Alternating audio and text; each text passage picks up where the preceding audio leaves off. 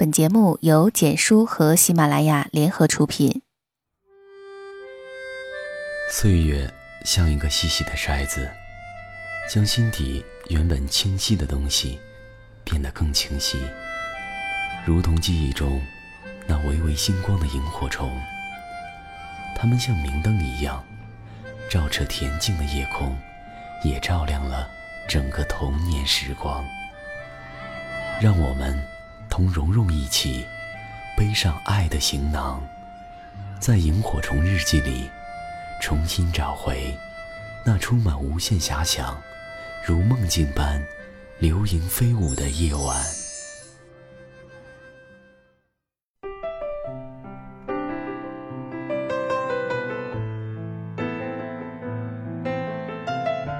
欢迎收听《萤火虫日记》，大家好，我是蓉蓉。如果您有兴趣收听到我在节目之外录制的一些语音消息，以及和我取得进一步的互动，也欢迎关注我的微信公众号和新浪微博“蓉蓉幺六八”。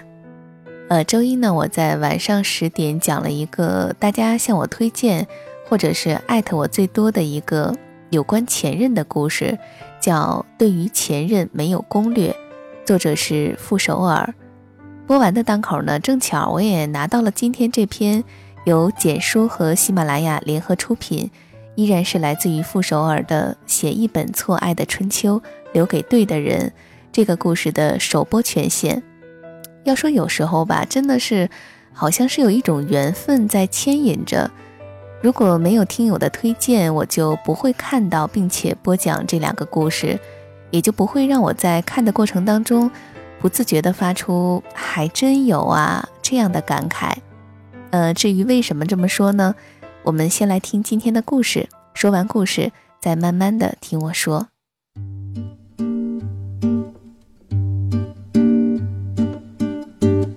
那篇对于前任没有攻略，在网上被转很多次。有认识我们的人在朋友圈留言问：“写这样的故事，不怕他介意吗？”老实说，这些年我做什么，他从没反对过，所以自然忽略了这一点。回家，我假装漫不经心地问：“哎，你会看我的公众号吗？”他意味深长地笑笑：“当然了，每篇都看，而且投票。”我问：“投给谁啊？”他说：“必须是你啊，投别人会被打死。”过了一会儿，我说。要不下次也写写你吧。他笑，别，一般不都写翻篇的事儿吗？别写我，不吉利。实话说，我不太相信完美的爱情和婚姻。看甜宠文和偶像剧，经常忍不住笑。我固执地认为，女人嫁给谁都会后悔。有很长一段时间，我不确定他是不是对的人。我们的性格南辕北辙。几乎没有共同爱好。结婚四周年纪念日，他在外地出差，忙得天昏地暗。良心发现，送了束花给我。公司里唏嘘一片。送花小伙意味深长地看着我笑。我紧张地问：“到到付？”小伙笑：“钱给过了。”递给我一张卡片。L 先生特地交代我们写了句话给你。我快乐的差点晕倒，颤抖着双手打开贺卡，准备迎接为庆祝结婚四周年甜言蜜语的冲击，然后气哭了。上面写着：“三年了，谢谢你为我做的一切。”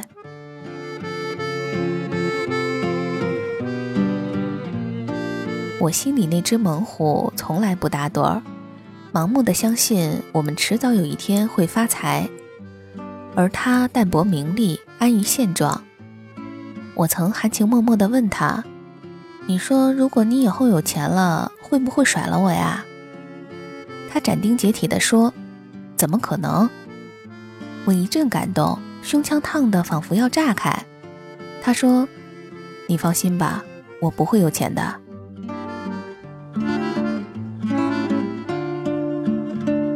我的睡眠非常少。而他是那种挨床就着的人，在一起的头两年，我经常趁他睡着爬起来死盯着他脸看，反复的问自己：我为什么会嫁给这个人呢？他的姓特别土，L。大一的时候，曾有姓 L 的男生追我，那个时候我比现在更不正常，慎重考虑了整夜，回绝别人说：“我不会跟你谈恋爱的，因为我无法接受自己的孩子以后姓 L。”当时那个男生一脸“你丫是不是有病”的表情。后来我嫁给姓 L 的他，暴露了。我是傻帽的隐藏属性。其实到现在我也没搞明白自己为什么会选他。二十四岁回到这个小城，恋爱谈的伤痕累累，疯狂的想结婚，人生唯一的目标就是尽快找个人把自己嫁掉。我们集团有个哥哥是我小时候的邻居，也是他的上司。有一次吃饭瞎聊找对象的事儿。他问我想找一个什么样的人，我想了半天，越恋爱越没标准，唯一能确定的一点是话要少。哥哥桌子一拍说：“太棒了，我手下正好有个哑巴。”我问：“除了哑，还有别的特点吗？”哥哥说：“潮。”网上聊了会儿还成，约在一个小饭馆见面。地点是我选的，我想头回见面肯定是男的请，去太贵的地方不太好。我坐下等了很久，菜点完了，他姗姗来迟，穿的是花里胡哨的，一身潮牌亮瞎了，牛仔裤上全是洞，赤脚穿双耐克的新款球鞋，那鞋我在杂志海报上见过，对当年的我来说是天价。而最令我震惊的是，他一头长发，漆黑柔亮。要知道，我的前男友们可都是文质彬彬的才子，我心里冒出 “fuck” 二字，认定这是一场闭环的相亲，顿时连装逼的兴致都没有了。他在我对面坐下，正好老板把牛肉火锅端上来，我问：“吃这个行吗？”他点了根烟，冷淡地说。中午刚吃过，我有点不高兴，觉得这人情商有问题，赌气说：“哦，吃过了，大便中午没吃过吧？要不来一盘？”他发愣，埋头吃饭，期间几乎没聊什么。吃完饭，他干了一件隔路的事儿，他说：“麻烦把单买一下。”我犹豫了一下，问：“让女人买单？”你确定？他挠挠头，恍然大悟般的说：“哦，对，你你是女人。”我忍着杀人的冲动，铁青着脸把单买了，七十四块，一直对自己说：“他妈的，就当喂狗了。”那个时候我还不知道，这辈子会耗在这笔烂账上。付完钱，我在前面狂走，他先一路跟着。跟了一会儿就不见人了。晚上我打开 QQ，准备把他删除。动手的瞬间，他的头像跳了。打开一看，是网上经常看到的无聊笑话。我说滚，他说别生气嘛。我说你看上我了，他回了我六个点儿。我说没看上还联系什么？滚。他又回了六个点儿。我说：“你到底看没看上？”他说：“我靠，你别这么直接好不好？”然后他就天天约我出去玩，我们俩就跟哥们儿似的，吃吃饭，聊聊天儿。我很快就发现他穷困潦倒，他呢也毫不掩饰，说工资月中就花光了。现在靠借债和蹭饭度日。他身上有一种落魄公子的气质，风趣温和，话少，偶尔冒两句总有笑点。也许我们都没有对对方抱太大的希望，所以都懒得装，在一起反而舒服，什么都不说也可以在大街上闲逛一下午。我连着请他吃了七顿饭，他一点也没有表现出。要跟我谈恋爱的意思，跟我合租的朋友说，他不会是拿你当免费饭票了吧？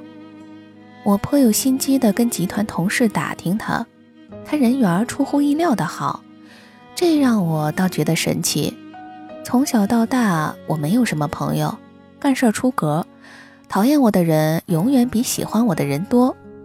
但也听到了一些不好的消息，据说他有一个漂亮可爱的前女友，他非常爱这个姑娘，而且还为姑娘投资开店，欠了别人不少钱。后来姑娘劈腿了。晚上我问他：“你还没准备好开始下一段吧？”他说：“你准备好了吗？”我说：“我这个人比较绝。”走出我生活的人绝不纠缠，不知道你怎么样。他没说话。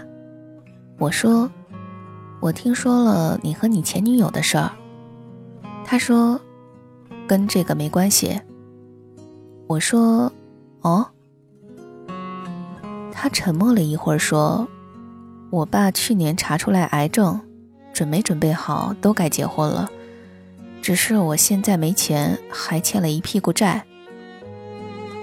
他低着头，声音越来越小。你那么优秀，挣的也比我多。当时也不知道为什么，特别的想流眼泪，但我忍住了。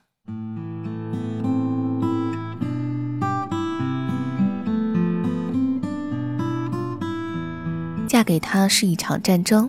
既是跟自己的战争，也是跟我妈的战争。我给我妈发了她一张最正经的照片，仍然是漂泊浪子的样子。我妈看了差点昏过去。第二天从老家赶来，见面第一句话就问我：“你是不是疯了？”那阵子我妈管着我不让我们见面，她也不找我，偶尔在网上聊天，我由着我妈瞎安排。见了几个经济适用男，有公务员，也有大学老师，口才都好，能在约会中含蓄地表达出他们有房有车的优越条件。只有他对我说，他什么都没有。可是我却老是想着他。有一天晚上，我梦见他，半夜醒来哭了。我知道自己对他产生了感情，虽然并不想这样。其实我非常想听我妈的话，找个条件好点的男人结婚。从小我就缺钱花，知道缺钱花是件多么难受的事儿，也知道如果跟他在一起，这件难受的事儿还会延续很久。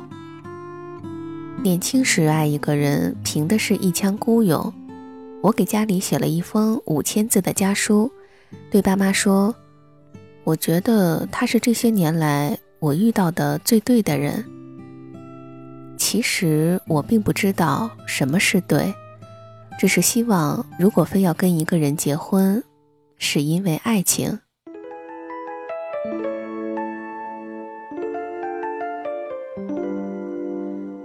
我们闪婚。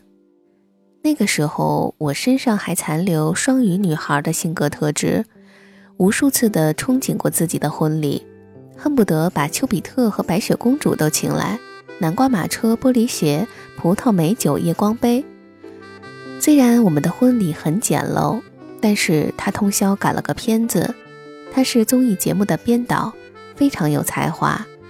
那条片子甚至吸引了和我们共用一个大堂的另一对新人的宾客，大屏幕前挤得水泄不通，差点引发斗殴。他酒精过敏，结婚高兴喝了两杯，导致后半场婚礼昏死在休息室的长凳上。我一个人送走所有宾客，扶他上车。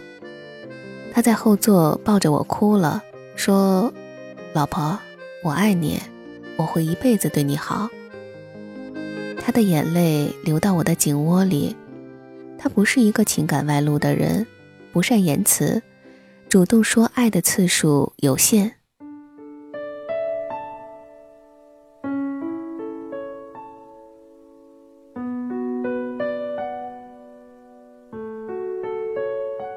我们是典型的女强男弱的家庭，很多人都说这样的婚姻必定是一场败局。七年了，身边的夫妻或情人分分合合，我们还在一起。其实每一段婚姻都有它的问题，不会时时刻刻都幸福。而对我们来说，能坚持下去，一起变老，就是人生赢家。领证那天，我跟他说：“因为我是单亲家庭长大的，绝不会让我的小孩再感受那种缺憾，所以你要想好，如果我们在一起，那就是一辈子。”后来生活的压力让我喘不过气的时候，也跟他提过离婚。他不擅长表达，但是说过一句特别牛逼的话：“再试试，再忍忍，几年又几年，就是一辈子。放弃很容易，但是回头来不及。”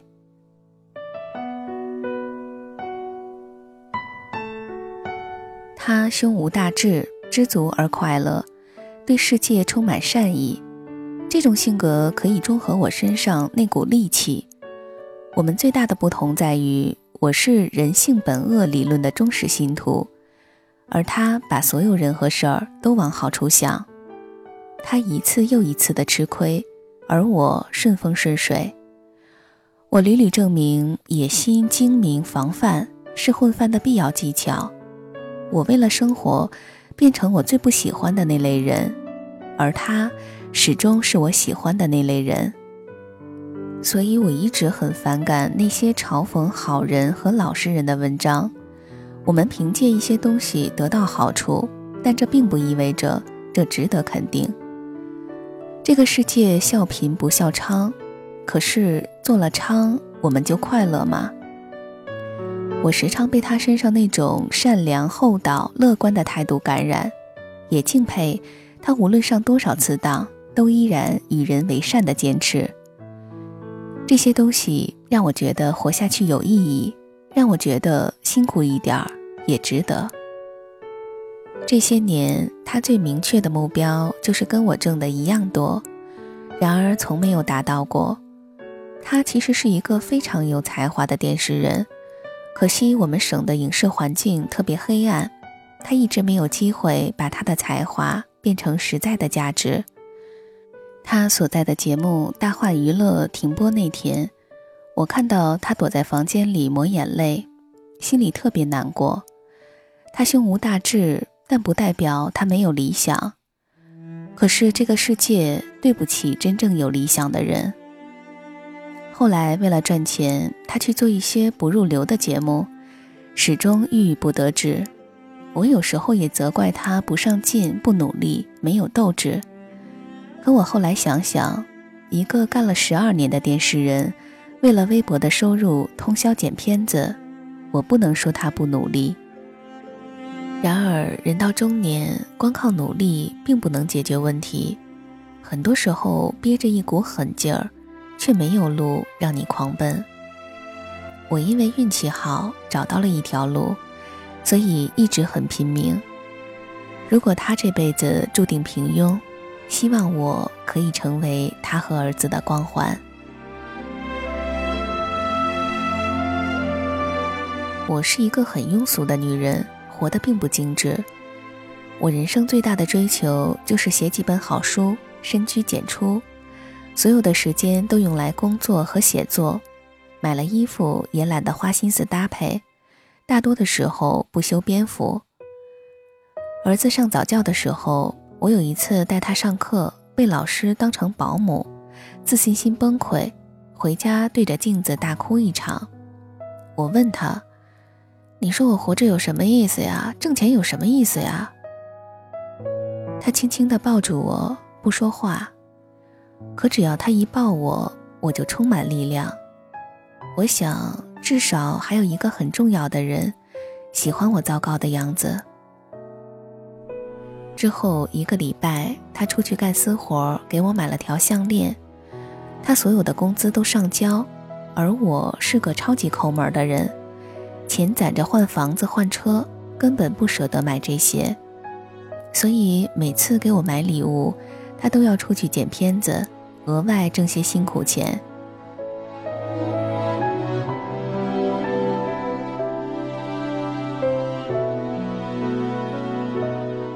我有严重的神经官能症失眠焦虑疑病。前年是我病情最严重的一年每天早晨起来第一个念头是我肯定是得癌症了。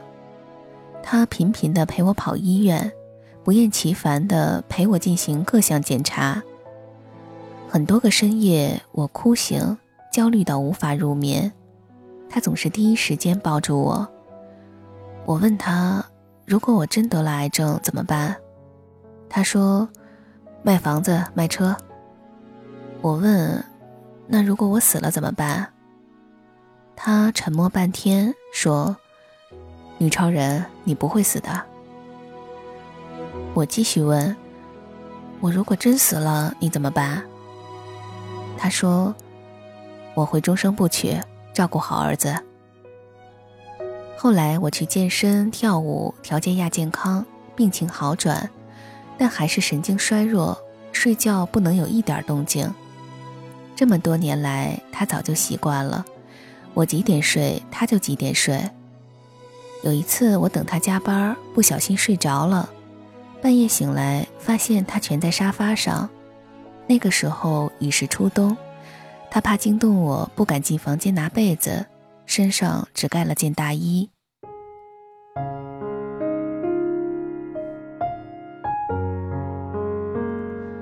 我父母都是有节约病的人，抠到你难以想象的程度。我爸一双袜子要穿到没地方打补丁才换，而我妈是只要那样东西花钱，它就不好。我们后来换了一套大房子，为了让我妈别心疼热水。特地在厨房装了燃气热水器，从厨房到卫生间有很长的一截水路，所以在洗手间放热水会浪费掉很多凉水。我妈不辞辛苦地用大桶在厨房接热水，然后拎到卫生间用。为此我经常发火，我完全是恼羞成怒。我常常对着他抱怨：一个人的出身决定一切。像我这样的家庭，挣了钱又有什么用啊？生活质量永远那么差。他其实是对钱最无所谓的人，可是他只要用热水，就用一个大桶去厨房拎。这一点连一向看不上他的我妈都感动。也许表面的和气不难维持，然而从内心迁就对方的父母，并不是每个人都能做到。后来我发现一件奇怪的事儿，我们的生活越来越好，可是我们俩挣的越多，他的花销越少。以前他穿一千多一双的耐克鞋，现在他可以一年不买衣服。他的很多同事以为我管着他不让他花钱，可只有我知道，他以此维护自己的尊严。他没法混得风生水起，但至少挣来的每一分钱。都养了老婆孩子，而我大部分的注意力都在自己身上，觉得自己挺能干、挺牛逼的。压力大的时候会对他咆哮。其实冷静下来，我什么都明白。娶到一个强势的老婆，到底是谁承受了更大的压力？有一次吵架，我问他：“你跟我在一起是不是过得很压抑？如果不开心，那就分开吧。”你去找一个温柔贤惠、没有那么大野心和抱负的女人。我说：“我爱你，我希望你幸福。”他问我：“一个男人愿意为一个女人改变，你知道代表什么吗？”我不说话。他又问：“一个男人甘愿活在一个女人的光环里，你知道代表什么吗？”我心跳得很快，问。什么？他说：“代表我爱你。”我一下子哭了。我说：“我是一个有性格缺陷的人，你为什么愿意包容我？”他笑着说：“因为我是另一个有性格缺陷的人呀。”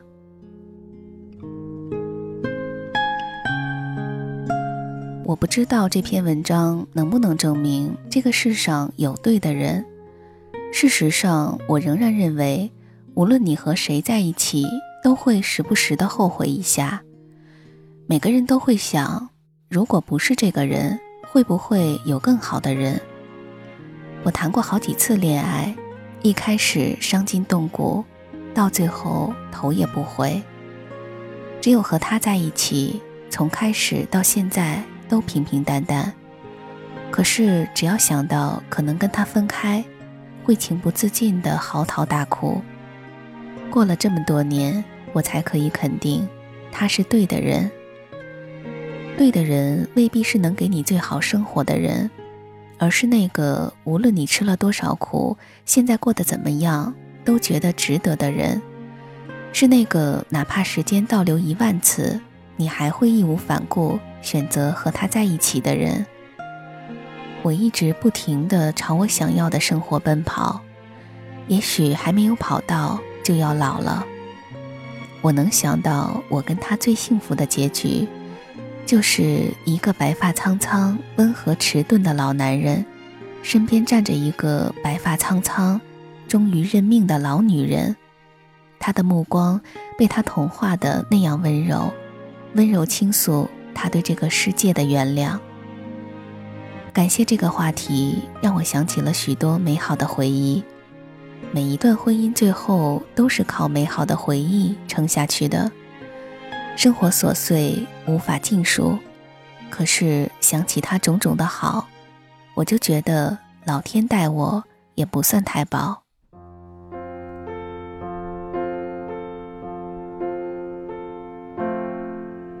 故事讲完了，不知道大家有没有和我一样，在听的过程当中有一种像我开头所说的“还真有啊”这样的感受。嗯，我为什么会这么说呢？最近有一个闺蜜在跟我吐槽她对老公的不满，而这种不满源于她老公同样是一个善良宽厚，无论吃亏上当多少次，依然与人为善的人。而我这个闺蜜性格当中的好强和较劲的特质，会让她跟我时常抱怨。她说：“现在的社会怎么还会有像她老公这种人呀？”我说：“这不是好事儿吗？难不成做个好人还错了吗？”而当她给我讲了一些他们共同经历的片段，我也觉得应该不会有或很少会有性格和特质完全背道而驰的两个人相处和谐的例子。而且说来好笑哈，我这个闺蜜的老公也姓 L，而且他以前竟然也纠结过以后的孩子要姓 L 这么土的姓，他会不开心。所以在看完这篇文的时候，我立马就发给我闺蜜看。因为我们太熟悉了，所以跟他说话的时候经常会半开玩笑。我说，要不是我知道你没这水平，还真以为这故事是你写的。这不就是你和你家 L 的相处模式吗？你看，还真有像 L 这样的人呀。发过去之后，他没有像往常一样给我回复，而是打了一个电话过来。他说：“我怎么感觉像照镜子一样啊？不过，貌似我要先好好的反省一下自己了。”看来我对他不够了解和宽容啊！原来我才是有性格缺陷的人。到晚上的时候，闺蜜又发了一条消息给我，她说：“今天想的挺多的，或许我该停止抱怨了。在抱怨的同时，我竟然也忽略了很多我一直没有认真对待和珍惜过的他对我种种的好。而且我这个闺蜜呢，是一个风风火火的姑娘。”几个好朋友一起看电影的时候，我们都被感动到飘眼泪花的时候，她往往都是最淡定的一个。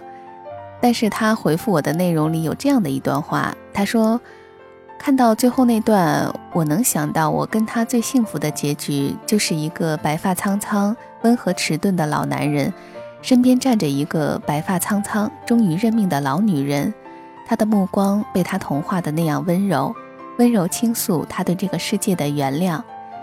闺蜜说，当她看到这儿的时候，她竟然热泪盈眶，就好像已经看到了她和 L 先生的未来。呃，说到这儿，让我想起一些听友也问过我说：“蓉蓉，你讲了这么多的爱情故事，特别想知道，你有一份美好的爱情和生活吗？你幸福吗？你治愈了我们，但你有没有需要被治愈的时候呢？”对于这类的问题，其实我是没有标准答案的。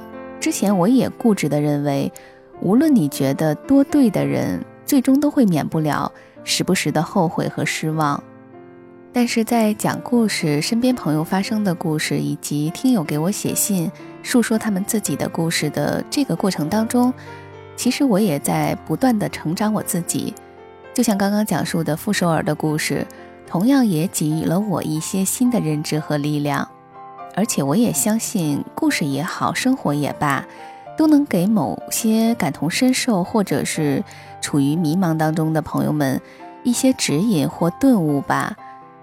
我记得在播《一个女人的十年》的时候，收到过这么一条私信，大意是他们一起躺在床上听《一个女人的十年》，开始离得很远，但渐渐的手拉在一起，然后相拥而泣。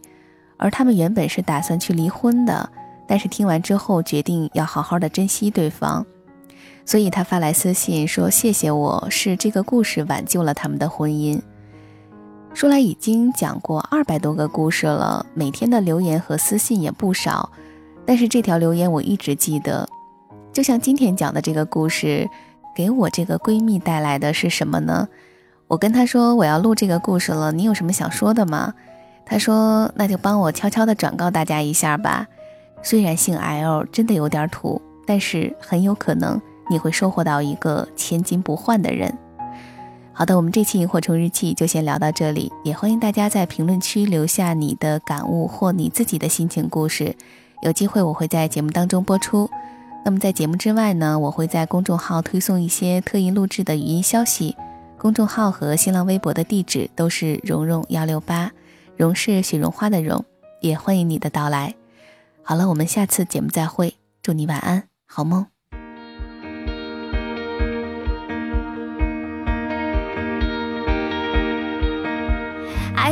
If you know when you kiss me like that. You ruin me for anyone else. I wonder if you know that you've got me like that. You turn me back into myself. Do you know it's never been better? It's never been better. Do you know it's never been better?